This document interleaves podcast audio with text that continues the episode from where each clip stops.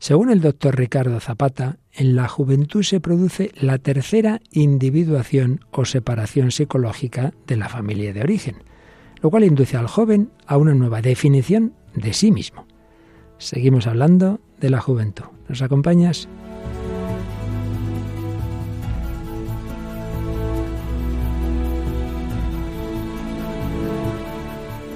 El hombre de hoy y Dios, con el padre Luis Fernando de Prada. Un cordialísimo saludo en este precioso tiempo de Adviento, muy cercanos ya a la Navidad. Jesús, el Hijo de Dios, iba a empezar una vida humana, ya la había empezado en el seno de su madre y estaba a punto de nacer en Belén. Y es el modelo de hombre en todas las etapas de la vida. Bueno, no llegó, eso sí es verdad, a la ancianidad, pero a la madurez plena, claro, como hombre perfecto. Pues a él le miramos de la mano de María que nos enseña a vivir la vida que Dios nos ha regalado.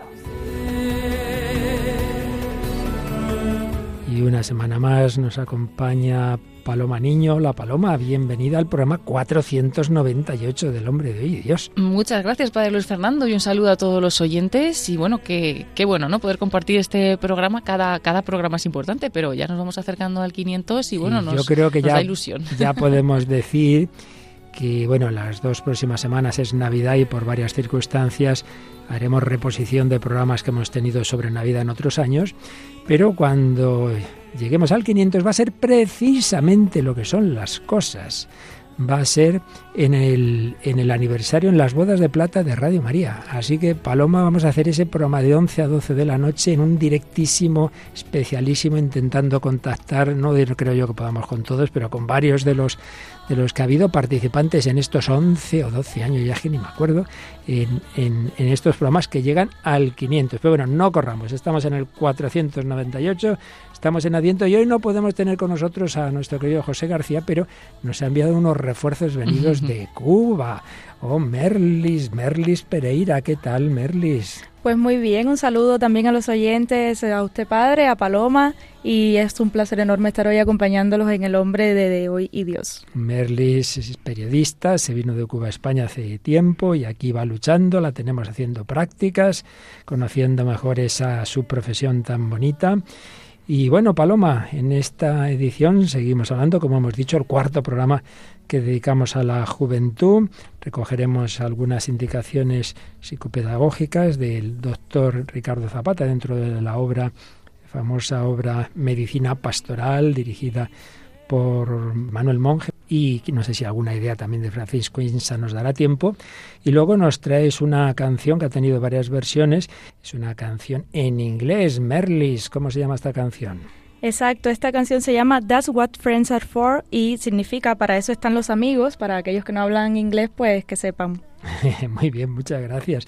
Y también antes me decías que has visto alguna vez esta obra eh, que nos va a comentar nuestra querida compañera y colaboradora desde Murcia, Cintia García Egea. ¿Qué obra es? El Caballero de la Armadura Oxidada es la obra literaria y es una buena recomendación, la verdad. Claro que sí, me acuerdo, Paloma, que nuestra querida también colaboradora Mónica del Álamo hace años la comentó, pero claro, siempre cada obra da uh -huh. tantos aspectos y tantos matices que hoy nos dirá algo nuevo Cintia sin ninguna duda. Seguimos, eso sí, con la película que ya comentábamos la semana pasada, en donde la tuvimos aquí ya de espectadora a Merlis, así que ya te sabes cuál era, ¿verdad? La película Oliver Twist de David Lean. En efecto, basada en la obra famosa con ese mismo título de Charles Dickens, pero la versión cinematográfica de David Lean. Y Paloma, la especialista en conocer las vidas de muchas personas. ¿Qué testimonio nos traes? En indagar, en indagar en por ahí. indagar, como buena periodista. Sí, pues hoy traemos el testimonio de la joven Diana. Además, ha sido un testimonio que se publicó en un canal de YouTube que se llama Manual para enamorarse y que dio un, el testimonio prácticamente justo después de haber recibido como una llamada de, de María, ¿no? Y de, y de haber acabado un poco, bueno, acabado, empieza, ¿no? Su proceso, pero se encontraba en un momento de depresión, de que frecuentemente tenía pensamientos de, de suicidio y todo eso pues ha cambiado gracias a, a encontrarse con, con, Jesús por medio de María. Uy, uy, uy, ya nos tienes aquí a Merlis y a mí intrigados y deseando conocer ese testimonio, ¿verdad, Merlis? Así mismo. Bueno, Paloma, y tú también traes a otra que también hemos tenido en este programa, incluso le hicimos una entrevista, hemos oído canciones suyas y, a, y acaba de sacar otra canción. Pues sí, si Merlis decíamos que es, que es de Cuba, pues eh, Paola Pablo es una joven dominicana, cantautora católica y bueno, que está afincada desde hace tiempo en España. No solo se dedica al mundo de la canción, sino que también a través de sus redes sociales evangeliza. Pero vamos a escuchar una canción que sacó el 25 de diciembre de 2022 y se llama Jesús, eh, precisamente. El nombre de Jesús es la canción, es muy bonita y la escucharemos también hoy. Y nos sirve para prepararnos en este final del Adviento a recibir a Jesús. Bueno, pues esto y lo que el Señor vaya inspirando lo tenemos en esta cena prenavideña eh, de la edición 498 del Hombre de Hoy Dios.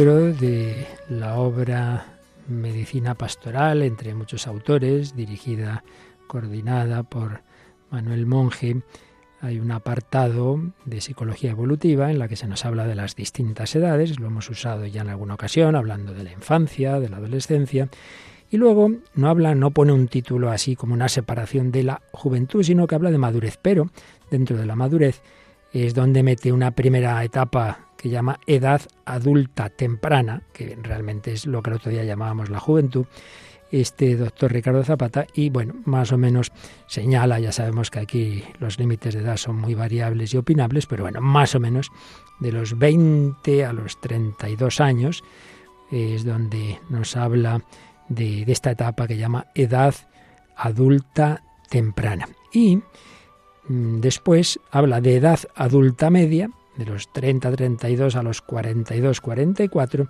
y de edad adulta tardía, de 42-44 a 56, 58 o 60. Bueno, todo esto se escribió hace ya algunos años, quizá hoy podíamos retrasar todas estas edades, pero bueno, eso tampoco tiene mayor importancia. Lo que nos importa hoy es que lo llamemos como lo llamemos y sea un año más o un año menos, para esta etapa señala como tres tareas en particular, de las que luego hablaremos y de algunas más. Realizar lo que llama la tercera individuación. Enseguida lo explicamos. Establecer relaciones de intimidad. Y en tercer lugar, establecer una identidad laboral adulta. Tercera individuación, relaciones de intimidad, identidad laboral adulta. Todo esto en una etapa en la que coinciden todos los autores que, hombre, podemos hablar siempre en esta vida la madurez perfecta no existe, pero bueno, en principio se supone que se va llegando desde luego a la madurez corporal, pero normalmente también, si es que hay algo normal en el mundo de hoy, pero en fin, a la plena posesión de todas las funciones psíquicas. Y es una edad, desde luego, que se caracteriza por una gran vitalidad y un gran realce de la individualidad. Y normalmente ha sido, y digo normalmente ha sido, porque ya digo, estamos en una sociedad muy complicada, Normalmente ha sido una etapa de un estado de ánimo elevado, de alegría, de, entusiasmo, de mucha capacidad de, trabajo con escasa tendencia al cansancio. Uno se recupera rápido con, con un día, con un fin de semana, con una noche incluso.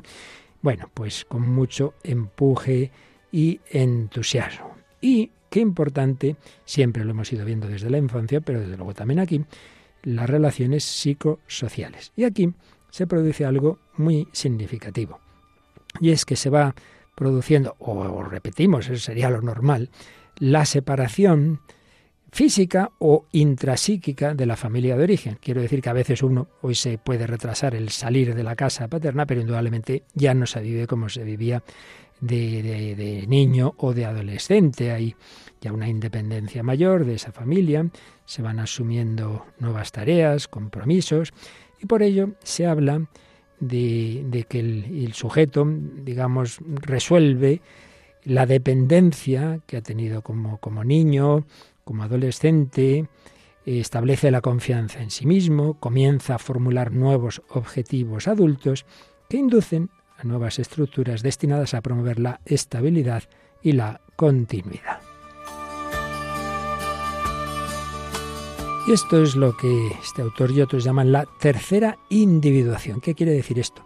Pues que se va produciendo desde que nacemos una separación psicológica de los padres, de la madre, pues al nacer, claro, estábamos dentro de ella y ahí hay una primera ruptura, pero indudablemente toda la infancia, pues hay una grandísima dependencia, y así debe ser, de los padres, muy particularmente de la madre. Y poco a poco se va produciendo esa primera individuación en que el niño va estableciendo una capacidad de relacionarse con el mundo, con otros, una sensación de estabilidad. Segunda individuación, esta ya la conocemos mejor y hablamos de ella varios días, es la de la adolescencia. Y nos vamos al otro extremo, uno normalmente se rebota con los padres, separación psicológica de ellos. Y tercera individuación, que es esta, la de ya una juventud más madura, sin esos rebotes adolescentes. Lo malo es que, como decíamos antes y en aquellos programas, hoy día la adolescencia se prolonga muchísimo. Pero en fin, lo normal sería que ya a estas edades, de 20 años o así, pues no hubiera esos rechazos, pero sí una nueva definición interna de sí mismo como sujeto competente, con la capacidad de estar en soledad, con la capacidad de cuidarse a sí mismo y con un desplazamiento gradual de las expectativas desde la familia de origen a la familia que se va a ir estableciendo, que, que se establece antes o después si uno accede como es la vocación habitual, y aquí ahora ya sí que hablamos en términos normalmente de sociedad cristiana, al matrimonio.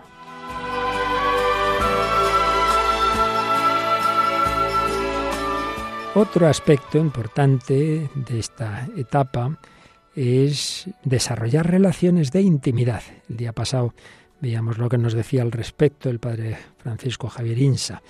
Una capacidad para formar lazos emocionales estrechos sin, sin miedo, por otro lado, a perder la propia identidad. Desarrollar relaciones de amistad, de cooperación con los demás, de comprometerse en empresas comunes, de pertenecer a grupos, conlleva la capacidad para compartir confianza mutua, para sacrificarse, para comprometerse, de saber trabajar con los demás, de ser tolerante y aceptar las diferencias, en fin, la capacidad de pensar en los demás, sus necesidades, sus preocupaciones, y no solo en uno mismo, al menos dar la misma eh, importancia a las necesidades de los demás que a las propias.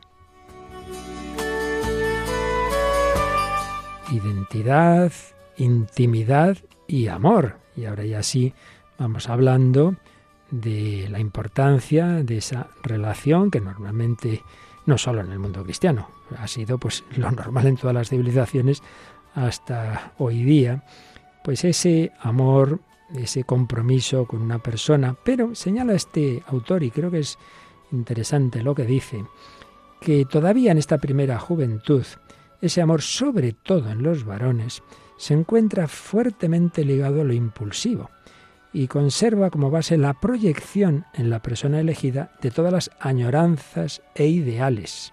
Bueno, esto también en la mujer es proyectar el ideal, el arquetipo de hombre o de mujer en el otro caso, pero señala que en esta época se ama más el amor que a la persona misma. Ahí hay una idealización del amor.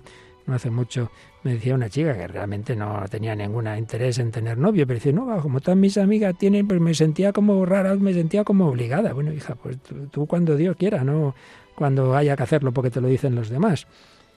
Y claro, ese peligro de no penetrar en la auténtica manera de ser de esa persona ni en las circunstancias exteriores de, cómo es su familia y en fin, el trabajo, ¿no? Pues uno idealiza. Entonces no es propiamente una relación profunda, madura, que uno pueda arriesgarse a llevarla toda la vida. Hombre, todavía estás ahí en un tanteo, por eso con, con prudencia, pero indudablemente es una llamada fuerte. Señala Ricardo Zapata, él ve que la mujer es más capaz de más pronto de un amor más objetivo, más espiritualizado, puede ver al elegido tal como es, con méritos y defectos, y, amarle, y piensa que esto es más tardío en el hombre. Bien, todas estas cosas siempre son muy relativas, discutibles, dependiendo de la época, dependiendo también de la cultura, de la sociedad, pero bueno, son pinceladas que nos ayudan a ir entendiendo más, en este caso, a la juventud de la que seguiremos hablando si nos da tiempo luego en el programa y si no, en los próximos días.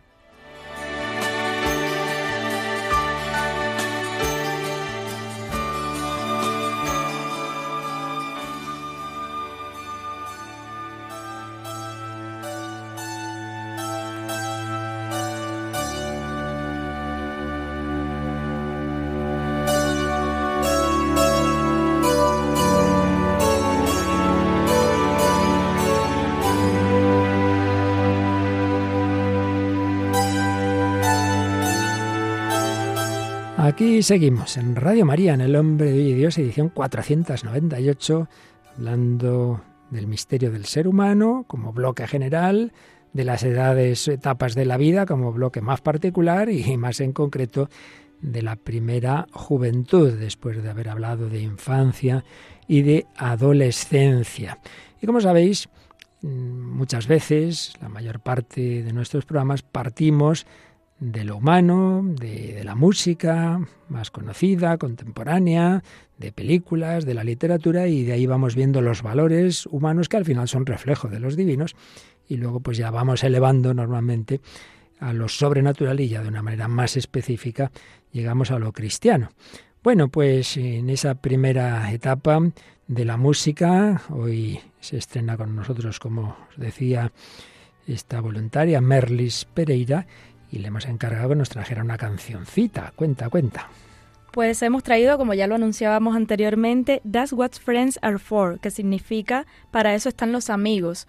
Y esta es una canción de los autores Burt Bacharach y Kerr Berseyer, aunque fue grabada por primera vez por Rod Stewart en 1982 y esta versión fue hecha para la banda sonora de la película Night Shift, aunque luego también fue versionada por otros artistas. Sí, ha tenido muchas versiones, creo. Sí, sí, y habla precisamente de eso, de, de la amistad, también de esa incondicionalidad entre los amigos, eh, de la gratitud, de que están para los buenos y malos momentos. Ah, qué interesante. Pues nada, vamos a escuchar esta canción en la que salen esas características de uno de los puntos o dos de los puntos que hemos estado hablando la amistad, la intimidad, la capacidad de cooperación, sabernos ayudar. Bueno, pues a ver si es verdad. ¿Para qué están los amigos? That's what friends are for.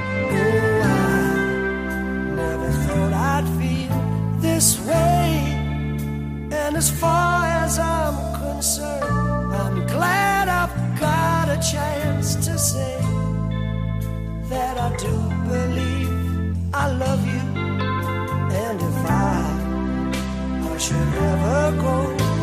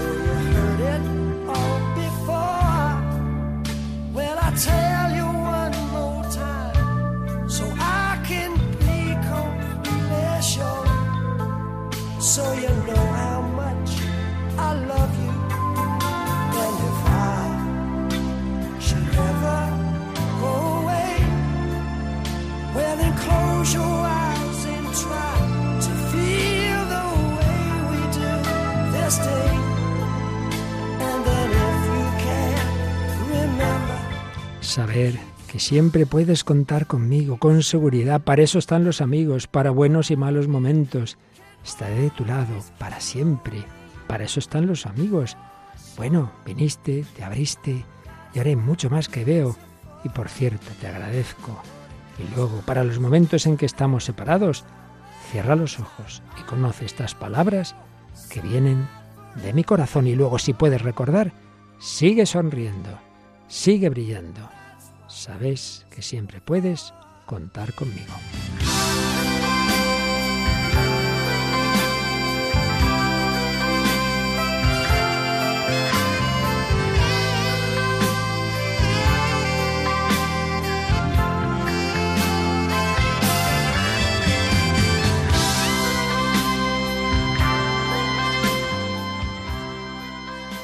Están escuchando en Radio María El hombre de hoy y Dios, con el Padre Luis Fernando de Prada.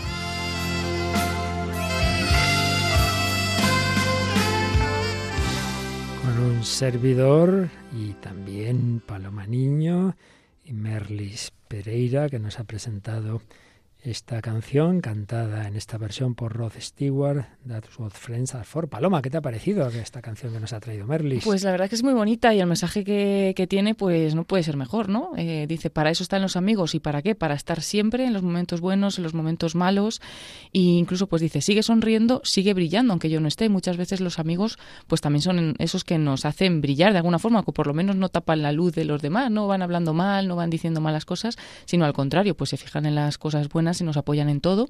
Y me ha gustado también la parte que dice saber que siempre puedes contar conmigo con seguridad, porque muchas veces es difícil, ¿no? Esta seguridad poderla poner en alguien, pues bueno, nosotros sabemos que esa seguridad solamente se puede poner en Dios con total seguridad, que valga la redundancia, pero es verdad que muchas veces los buenos amigos, que suelen ser pocos, pues son esos que sabes que están, van a estar en todo momento, siempre y cuando pues eh, humanamente puedan ayudarnos, pero van a estar ahí. A mí también me llama la atención lo que dice de aunque estemos separados, pero aunque uno esté separado, si sabe que hay alguien ahí que siempre puedes llamar, a lo mejor no lo llamas, pero si lo llamas, yo me acuerdo cuando tuve un percance no hace mucho con el coche, y digo, pero ¿dónde está mi coche? Está en una situación, bueno, sabía que podía llamar a algunos y así lo hice y me ayudaron mucho. Y eso pues siempre anima mucho. ¿No te parece, Merlis? Así es. A mí me llamó la atención también la parte que dice, viniste y me abriste y ahora hay mucho más que veo. Y es que también los amigos son esas personas que vienen a aportar a nuestra vida, crecimiento, nuevos puntos de vista. Y, y dice, y por cierto, te agradezco. Y también es bonito poder agradecer, ¿no? Y en efecto, no solo que que tú ayudes, sino dejarte ayudar. Uno se abre, el otro se abre, a mí me pasa esto, entonces yo también le cuento, pues veo que el otro me comparte su intimidad, yo puedo hacer lo mismo, ¿verdad? Son relaciones maduras, que no hay una dependencia obsesiva, que sabemos, por otro lado, como nos decía Paloma, que en último término una, una seguridad absoluta, evidentemente, solo es en aquel que, que por encima de cualquier circunstancia va a estar, pero que Dios también quiere que nos apoyemos unos en otros sin hacer del otro un Dios. Eso siempre. Bueno, pues creo que también de, mucho de esto nos va a hablar Cintia García Egea. Ella está en Murcia, pero siempre nos envía la colaboración la semana que le toca. Vamos repartiendo entre ella, José García y de vez en cuando vuelve nuestra recordada Mónica del Álamo y volverá también otras semanas más, pero de momento tenemos una estupendísima colaboración de Cintia García sobre esta obra que antes en el sumario decíamos, El Caballero de la Armadura Oxidada. Pero bueno, vamos a escuchar a Cintia. Querido Padre Luis Fernando, compañeros, oyentes de Radio María, un cariñosísimo saludo. Como ya se ha ido comentando en este programa, es común que los jóvenes, después de su adolescencia, continúen explorando y desarrollando su identidad. Este proceso que va completando la madurez de la persona puede extenderse a lo largo de la vida, ya que experimentamos cambios y crecimiento personal en diversas etapas. En la literatura todos estos desafíos se exploran a través de los personajes y pueden sernos útiles para reflexionar sobre nuestra propia vida y nuestra identidad. Y esto es así desde la antigüedad, pero a partir del siglo XIX hay un género literario que se reconoce que es la autoayuda, que en numerosas ocasiones es un género literario denostado porque ofrecía soluciones simplistas o carentes de respaldo científico. Sin embargo, hay obras valiosas que sí proporcionan perspectivas útiles y consejos fundamentales. Y como en cualquier otro género, la calidad de la obra puede variar. Hoy les hablaré del Caballero de la armadura oxidada, una novela del género de autoayuda publicada por Robert Fisher en 1984. El autor es ante todo un psicoterapeuta estadounidense que además escribió numerosos libros, obras de teatro y guiones, siendo El Caballero de la Armadura Oxidada su obra más famosa, y precisamente por su enfoque en la autoexploración, en esa búsqueda de la identidad y también en la superación, en el crecimiento personal. El caballero de la armadura oxidada emplea la alegoría de un caballero medieval. Este caballero tiene una mujer fiel y bastante tolerante, Julieta, y un hijo que se llama Cristóbal. Es un caballero que él piensa que es bueno, generoso y amoroso, y que lucha contra sus enemigos que él piensa que son malos, mezquinos y odiosos.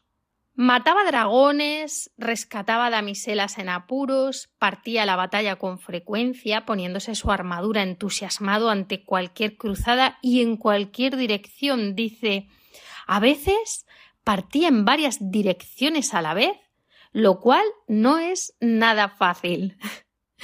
Durante años el caballero se esfuerza en ser el número uno del reino. Siempre hay otra batalla que ganar, otro dragón que matar u otra damisela que rescatar. Julieta y Cristóbal veían poco al caballero porque cuando no estaba ganando batallas, matando dragones o rescatando damiselas en apuros, estaba ocupado en su castillo probándose su armadura y admirando su brillo. Podemos imaginárnoslo contemplándose. Con el tiempo, el caballero se enamoró hasta tal punto de su armadura que se la empezó a poner para cenar, para dormir, hasta que llegó el día en que no se la quitaba para nada. Su familia fue olvidando su aspecto. El niño preguntaba por el rostro de papá y Julieta señalaba un retrato a su hijo. He ahí a tu padre. Julieta comenzó a estar cansada. Cuando el caballero portaba por casa, en lugar de escucharles, solía recitarles monólogos sobre sus hazañas. Hasta que un día Julieta se enfrentó a su marido. Creo que amas más a tu armadura de lo que me amas a mí. Y aquí comenzó el dilema del caballero. Julieta le pidió que se quitara la armadura, a pesar de que él insistía en que debía estar siempre preparado para, partir en cualquier dirección. Pero Julieta le amenazó con dejarle y llevarse a su hijo, y esto fue un terrible golpe para él. Porque él no quería que Julieta se fuera, él la amaba, a ella, a su hijo y a su castillo, pero también amaba a su armadura, porque les mostraba a todos ¿Quién era él? Un caballero bueno, generoso y amoroso. ¿Por qué no se daba cuenta Julieta de ninguna de estas cualidades? De mala gana intentó quitarse él el yelmo, pero no lo consiguió y ni siquiera pudo levantar la visera de la armadura. Tuvo que acercarse a la tienda del herrero para pedirle ayuda. Estoy atrapado en esta armadura, el herrero era el hombre más fuerte del reino, pero no consiguió despojarle de su armadura.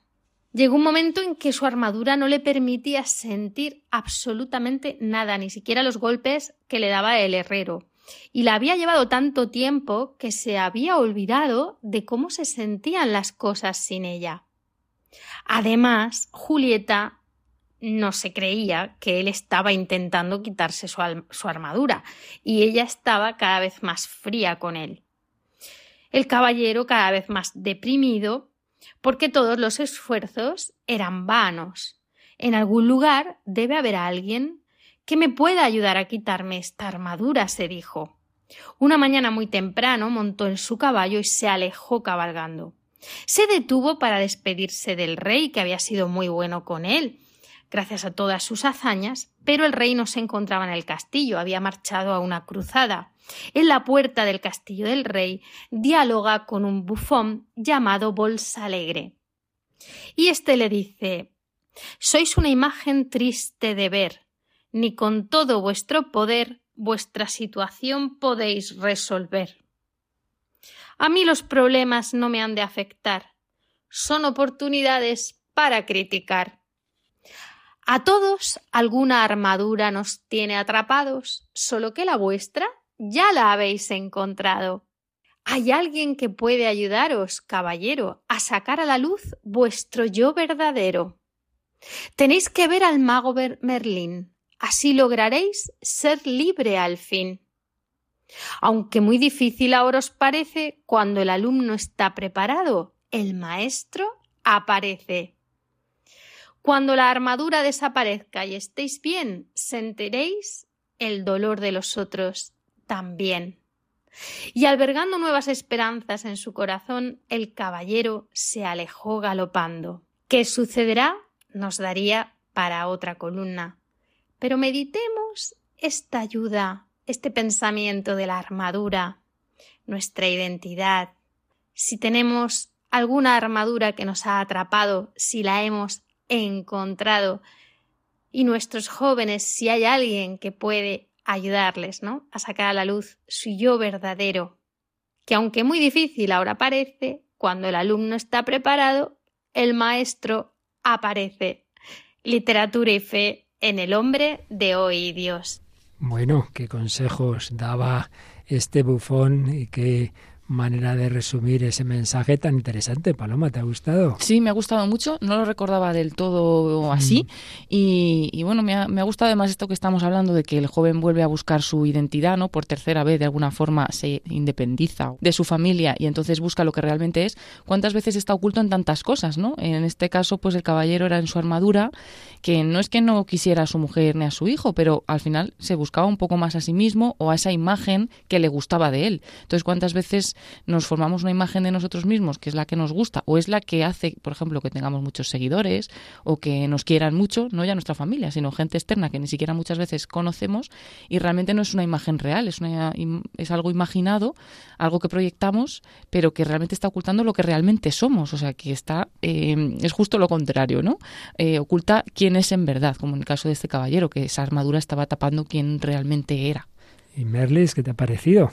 A mí me ha gustado mucho también esto que decía Paloma, lo identificaba también en la, en la parte que ha compartido en, esta, en este texto y me llamaba la atención, como decía también, cuando la armadura desaparezca y estéis bien, sentiréis el dolor de otros también, porque esta armadura que nos encierra nos, en nosotros mismos muchas veces no nos deja tampoco empatizar con el que tenemos al lado, con lo que estamos viviendo y no nos deja ser libres, porque al final es eso. Y lo que decías, Paloma, eh, de tanto buscar la verdadera autenticidad la perdemos. Entonces decía, hay alguien que te puede eh, volver a dar esa autenticidad. ¿Quién es ese alguien? Ah, esto vamos a ver si el próximo día nos ha dejado con la intriga. Hombre, nosotros sabemos quién es el que realmente acaba de liberarnos de todas las esclavitudes.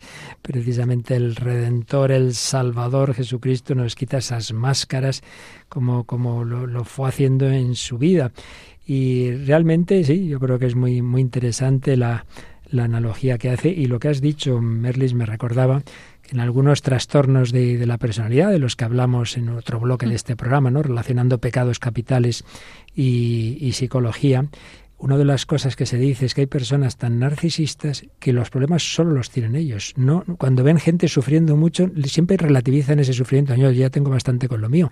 No, no, no son capaces de, captar lo que sufren otras personas, ¿no? Y ciertamente es un peligro muy grande que al final, bueno, pues ahí ya en términos morales es, es la soberbia, es el egoísmo, es yo soy el centro del mundo y los demás allá ellos. Bueno, Paloma, pero hay alguien que es capaz de romper esta armadura y yo creo que vamos a ir, antes de que se nos vaya el tiempo, a que nos cuentes cómo alguien le quitó las, las malas armaduras a una chica llamada Diana.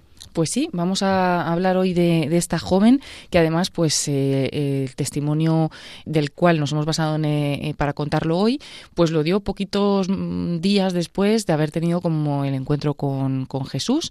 Y, bueno, pues ella venía de, de odiarse a sí misma. Eh, precisamente no le gustaba la imagen que tenía de sí misma, siempre se enfrentó a su familia y eh, llevaba bastante tiempo pensando en el suicidio porque estaba convencida de que no valía nada. Y bueno, pues en 2023 fue para ella el año en el que tocó fondo, ya desde diciembre de 2022 empezó a estar muy mal y ya todo el año 2023, incluso estuvo internada en tratamiento, sufría depresión y como decimos, pues pensaba con frecuencia en acabar con todo, ¿no? Ella había sido criada en una familia que le inculcó la semilla de la fe, pero dice que la visión que tenía de Dios era como la de un bombero, ¿no? Al que acudía cuando ella quería ayuda con algo, tenía algún fuego, pues iba a que se lo apagase, ¿no? Pero no no más que eso.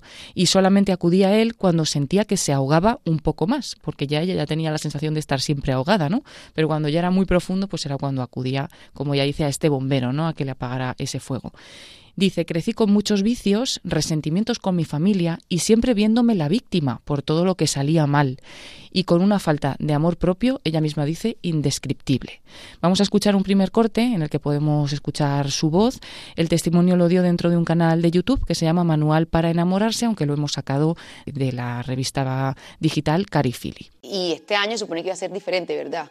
Yo pasé todo el año, mira, no hay un día desde diciembre del 2022 que no hay un día. Creo que, creo que hoy fue el primer día en que yo no pensé en que yo estaba mejor muerto, en que nadie me iba a extrañar, en que yo no sabía qué hacía, hasta hoy. Lo único que me duelen de dejar son mis, son mis perros porque creo que mi mamá se va a aburrir de ellos y lo va a mandar para la finca. Eso era lo único que yo decía que por lo que no me quería morir, honestamente hablando. También el punto de idolatrar no solo, o sea, todo. Todo lo que me hacías feliz, yo lo idolatraba. Novio, perros, eh, amigos. Y claro, esas cosas van, se te van yendo, ¿ah? Se van, no son permanentes, nada es permanente, se te van yendo, tú las vas dejando. Y yo siempre sentía que faltaba algo que me estaba acomodando. Y seguía buscando flotadores y seguía saliendo con personas. Hasta que toqué más fondo que el que pude tocar en enero. Entonces yo no sé qué hacer. Yo ya en mayo dije, quiero sanar y no quiero echar para atrás. Y yo creo que eso fue importante, decir, ya estoy aquí, pero ya sé que no quiero seguir cogiendo flotadores. Tampoco me aferraba tanto a Dios, ¿ah? era seguía siendo el Dios bombero. Ella pues llama flotadores, la hemos oído pues cuando eh, se sentía que se iba a ahogar, pues a quién se agarraba, ¿no? A un novio, también ha hablado de sus perros, algunos amigos, pero dice que todo eso era siempre algo que terminaba yéndose, ¿no? Que no era permanente. Entonces llegó este momento en el que, como decimos, este año fue muy duro para ella y en mayo llegó a estar pues más abajo todavía. Pero gracias a su psicóloga y su psiquiatra, que las dos eran católicas, pues le recomendaron llevar una vida coherente con la fe que realmente ya tenía y le habían enseñado y que en ocasiones pues practicaba, ¿no? Y un día, rezando, dirigió, dice que una propuesta al Señor. Le dijo, Señor, dime dónde quieres que vaya. Y ella misma admite que, aunque siempre ha conocido a gente que decía, pues Dios me habla en la oración o Dios me muestra señales, que a ella nunca le había ocurrido nada similar, pero en aquel momento sí que le preguntó al Señor, Señor, dime dónde quieres que vaya, ¿no? Y dice que ya un día, unos días después, pues eh, su tía, con la que llevaba años sin hablar, comenzó a escribirle, insistentemente además, para reunirse juntas con un sacerdote. Y por primera vez en mucho tiempo se abrió, le habló a este sacerdote de su vida, dice, sentimental, pues su vida más emocional, más íntima, y escuchó todos los consejos también que este sacerdote pues tenía que decirle. También dice que escribió a su primo, que era seminarista, pidiéndole consejo. Eh, le dijo, lo que necesitas es silencio, este primo suyo, ¿no? Le dijo, busca a la Virgen y ten silencio. Su tía también le dijo algo similar, lo que necesitas es silencio. Ella dice que siempre oía, silencio, silencio, ¿no? Pero claro, no sabía dónde tenía que ir. La respuesta no tardó en llegar porque supo que el sacerdote con el que habría hablado con su tía en un primer momento organizaba un viaje a Meyugore, en concreto, a Bosnia, ¿no? Y al llegar allí, pues veía cómo todos rezaban el rosario y ella ni siquiera dice que tenía ni un rosario, ¿no? Compró rosarios para toda su familia, para sus, para sus abuelas y finalmente se compró uno para ella misma, pero dice que lo tenía en la mano y no tenía ni idea de cómo rezarlo, que realmente no sabía nada, ¿no? Escuchamos un segundo corte. Yo no sé por qué yo cuando llegué allá arriba yo estaba orando con todo mi corazón. Y yo no sé por qué, desde que yo vi a la Virgen, yo comencé a llorar. O sea, llorar es desconsoladamente, duré 30 minutos llorando y un gringo que estaba al lado mío me hacía así. Y yo era así. Y el gringo me, me daba otro pañito. Y, yo llorando, y yo decía, porque yo estoy llorando, y lloraba, pero yo, o sea, tú puedes orar en cualquier lugar, ¿sí me entiendes? Y lloraba, lloraba, lloraba, no paraba de llorar. Y cuando bajé me sentí livianita, pero algo me faltaba. Entonces comenzaron a hablar de confesarse. Y yo decía, me le confieso a Dios, ¿a quién más le voy a...? Yo, yo le decía, yo le cuento a alguien todo lo que yo he hecho. Salen corriendo, corriendo. Me dicen, no, no, no, vamos a...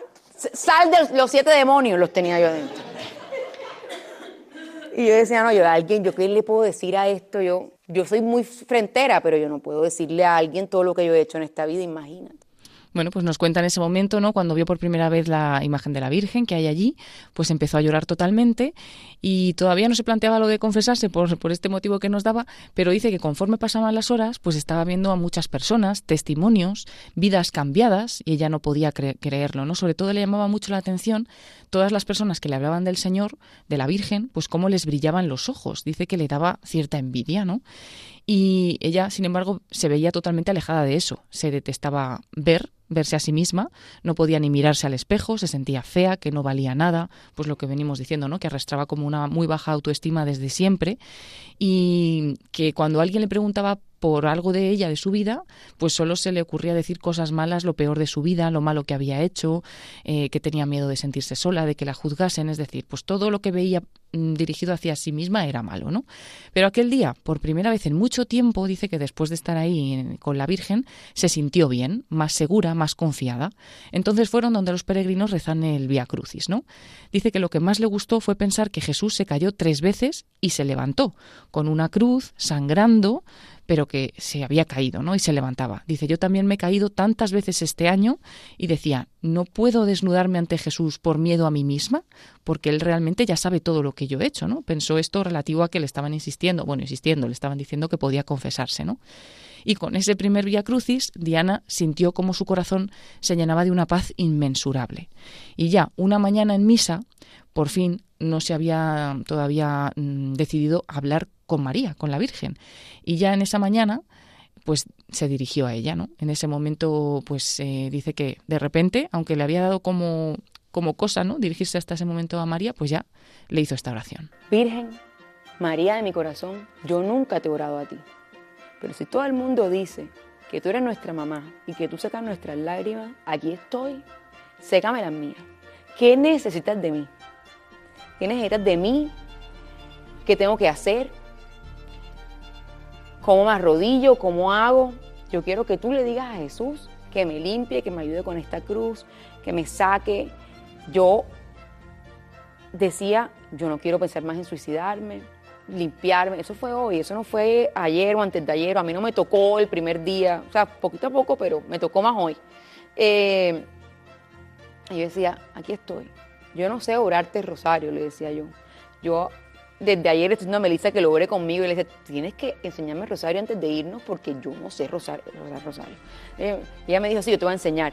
Y bueno, yo decía, yo no sé, yo no te puedo ofrecer nada, yo solo te puedo ofrecer que yo, una, promesa que hice con ella, y solo te puedo ofrecer esto y pedirte que por favor limpie mis lágrimas y me sostengas. Y yo quiero sentir lo que todo el mundo siente, que lo que todo el mundo siente cuando tú intercedes por ellos. Y fue en ese momento cuando supo Diana que tenía que levantarse, sanar y cuando tomó conciencia de que debía acudir a la confesión. Pasados los días, pues ella sigue sin explicarse cómo pudo hacer esa confesión, porque dice que salían las faltas que se confesaba, llevaba pues sin hacerlo desde su primera comunión, pero sin embargo le salía todo un poco solo. Dice, lo que dije fueron cosas que no había dicho a nadie en mi vida. Los pecados más fuertes fueron los que primero salieron y no los tenía ni contados. Es decir, como que le fue muy fácil hacer esa confesión. Y al terminar, la joven lloró junto al sacerdote sintiendo cómo dejaba atrás un gran peso y después, en ese momento, su primo seminarista le mandó un mensaje en el que le escribía, ¿eres feliz? Y claro, había cambiado todo en esos días ¿no? de la peregrinación y del encuentro con María. Da también las gracias en ese testimonio a todos los que estaban ahí, porque eran los que habían estado con ella peregrinando, y dice que el Señor le, le ha cambiado la vida. Madre mía, Merlis nos ha dejado patidifusos este testimonio, ¿verdad? Sí, a mí me ha impactado mucho porque ella habla de, de que todo lo que le hacía feliz eh, lo idolatraba. Y es que muchas veces hacemos eso, ponemos nuestra felicidad en lo pasajero. Y luego eh, hablaba de que escuchaba por todos lados silencio, silencio, silencio. Y es que a veces necesitamos ese silencio, pero no solo de fuera, sino interior. Pero es que mirarse a sí mismo también puede dar miedo. Es que mm. aparecen cosas que no nos gustan, pero también hay que saber que Dios nos escandaliza, que ya Dios nos conoce como somos. Antes de conocernos nosotros, nos conoce Él. Entonces, pues es bueno darse ese espacio y, y puede cambiarnos la vida. Interesante cómo llama a esos falsos consuelos flotadores, ¿verdad? Sí, sí, sí. Y, el, y nunca había oído, mira que he oído cosas sobre falsas imágenes de Dios, pero lo del Dios bombero es la primera. Sí, sí, es verdad, pero es bueno, es bueno, porque acudían los fuegos, ¿no? Y luego pues es que ella se sentía así realmente como en una en un naufragio, siempre ahí como a la deriva y claro, se agarraba pues aquí ahora un novio, aquí me agarro a otra persona, aquí me agarro, bueno, pues a mis perros, algo que más o menos le daba algo de felicidad, pero siempre estaba ahí como que medio se ahogaba, ¿no? Hasta que en ese momento pues gracias también a los intercesores que hay por el medio, su psicóloga, su psiquiatra, su primo, la tía, varios, ¿no? Varias el personas. sacerdote con el que habló. El sacerdote y llega luego hasta ya allí. con el que se confiesa en Medjugorje, Sí, claro. sí. Y entonces ahí María la estaba esperando para ser, pues ya realmente, ya no un flotador, ¿no? Sino un salvavidas real, como ella misma dice, pero que el testimonio lo, lo dio, pues esos mismos días en los que estaba de peregrinación. Precioso, vemos lo que nos lleva para abajo. Cuando uno no está agarrado a Dios, agarra a cualquier flotador falso. Cuando el flotador se hunde, pues te hundes tú también, claro. Y cómo fue saliendo a través de ayudas, de personas, de inspiraciones, y al final la Virgen y ella, pues valen para adelante. Y el rosario y la confesión, bueno, realmente precioso. Bueno, pues muchas gracias Paloma por este testimonio que nos traes, que es muy reciente y que nos hace ver que en efecto, que, que el Señor sigue actuando, que la Virgen sigue actuando. Y ya para terminar, teníamos, habíamos oído ya un poquito, un par de cortes de esa película Oliver Twist, la versión de David Lean, ¿verdad? Merlis, de, de, sobre esta obra de Charles Dickens. Sí, así es. Y en ella, pues ya nos contaba el otro día José García, pues eh, se basa en la situación real de aquella sociedad inglesa con tantas desigualdades, este pobre niño abandonado, recogido en un orfanato donde es maltratado, luego maltratado en un trabajo y al final pues huye. Y claro, ¿qué pasa? Que llega a Londres donde hay mucha pillería y donde hay un poco de todo. Y se encuentra, hay otro que le ve llegar por allí solo y dice, uy, uy, vamos a escuchar el diálogo entre Oliver y un rapazuelo que no va a ser muy buena influencia. ¿Vives en Londres? Sí. ¿Tienes casa? ¿Dinero? No. ¿Hambre? Sí. Sígueme.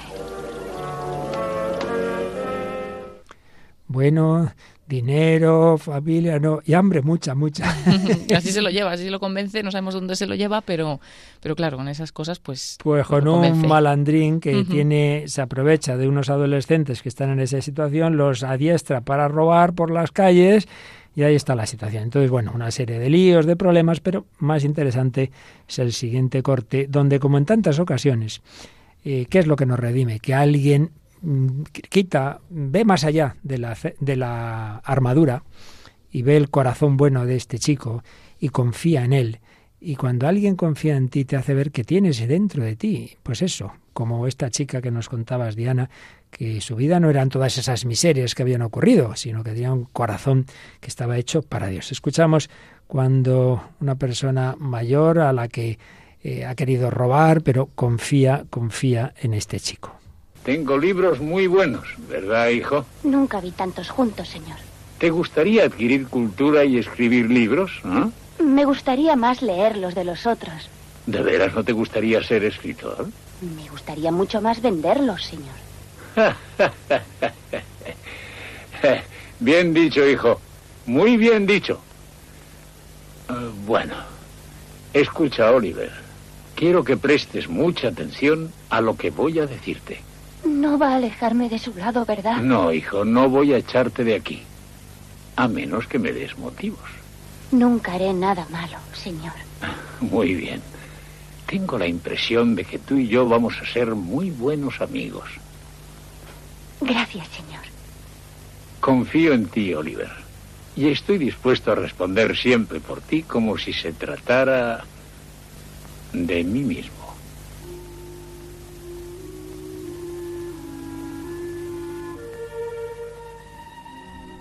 Confío en ti, Oliver. Lo ha acogido en su casa, él que no había vivido más que situaciones de miseria, de opresión y luego ya de estar pues con todos esos malandrines, manipulado por un, por un hombre que los usa para, para enriquecerse, y ahora se encuentra alguien que le acoge incondicionalmente, que se fía en él, que le muestra su casa, sus libros, y ahí todo empieza a cambiar. Bueno, pues tenemos que terminar, pero Paloma, lo hacemos pues mirando al que puede quitarnos las malas armaduras, al Salvador verdadero, al que sana nuestras heridas, al que curó a Diana allí en esa peregrinación suya, por medio de la Virgen María, en Medjugorje.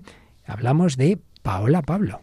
Pues sí, ella canta esta canción que vamos a escuchar, que se llama Jesús, es del 25 de diciembre de 2022 y bueno, pues es una joven dominicana, cantautora católica, que está afincada aquí en España, donde terminó sus estudios de publicidad y donde pues sigue trabajando en el mundo de la comunicación porque se dedica a la evangelización, no solo a través de la música, sino también a través de redes sociales con otros medios y bueno, por ejemplo en YouTube pues tiene más de 24.000 suscriptores, más de 82.000 seguidores en en, Instagram, bueno, lo que se denomina, aunque a ella no le gusta mucho lo de influencer, ¿no? En redes sociales, pero que realmente ella, en vez de vender como otras personas que venden moda, cocina o tendencias o, lo que sea, pues su temática es Dios, ¿no? Así evangeliza a través de estos nuevos medios y también con su música. Tiene varias canciones, hemos escuchado algunas de ellas en Radio María y las tenemos, y esta pues es eh, de 2022 y la vamos a escuchar ahora. la podéis ver también con el vídeo en YouTube eh, es eso, invocar a Jesús con mucha alegría, con mucha alegría porque Él es verdaderamente no un falso flotador, no un simple bombero, sino el Redentor que llena nuestra vida.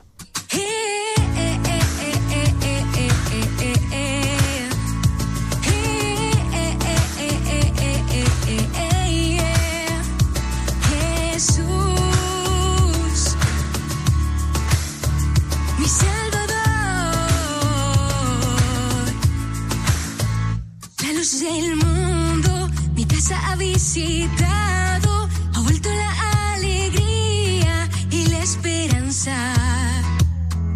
Es vida nueva, me la dio sin reservas, solo quiero alabarle con toda la tierra.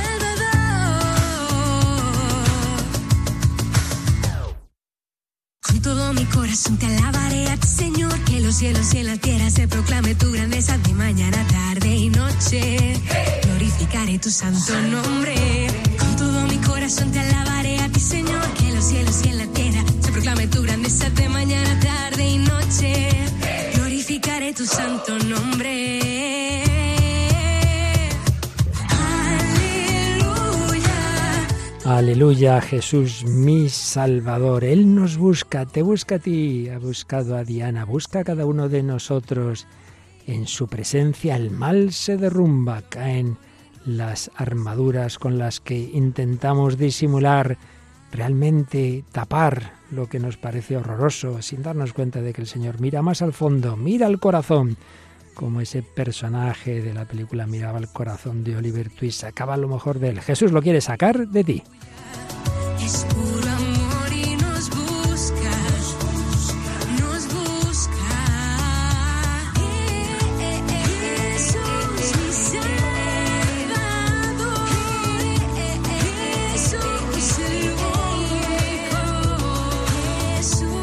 Como oíamos en la primera canción, este sí que es ese amigo que está siempre en quien te puedes apoyar en los momentos buenos y malos. Él está contigo, prepararte a recibirle en tu corazón.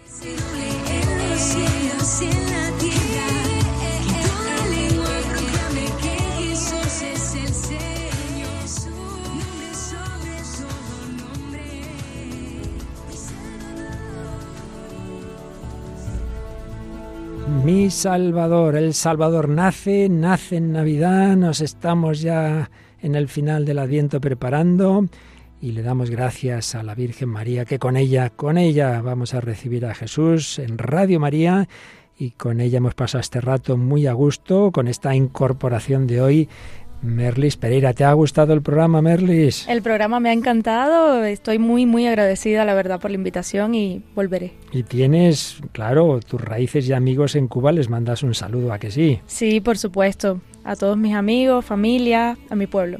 A tu pueblo cubano, que además, bueno, eh, tenemos los dos orígenes gallegos, ¿verdad? Tu familia procede de una inmigración gallega, como en la familia de mi padre también hubo quienes se fueron para allá desde Galicia. Bueno, Paloma, pues nos ha ayudado Merlis, que nos va a recordar el correo del programa al que podéis, queridos oyentes, enviarnos vuestros comentarios. El hombre de hoy y Dios arroba radiomaria.es. Es el correo. Muy facilito, ¿verdad?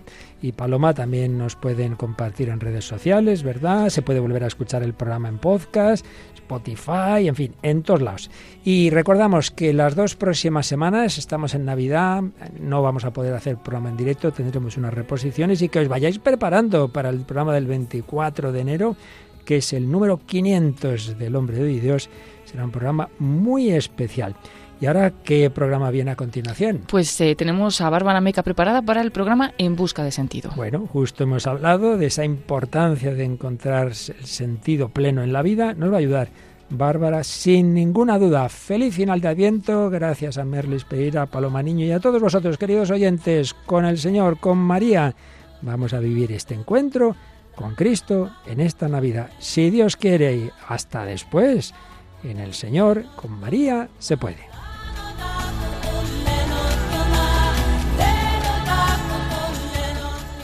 Así concluye El hombre de hoy y Dios, un programa dirigido en Radio María por el Padre Luis Fernando de Prada.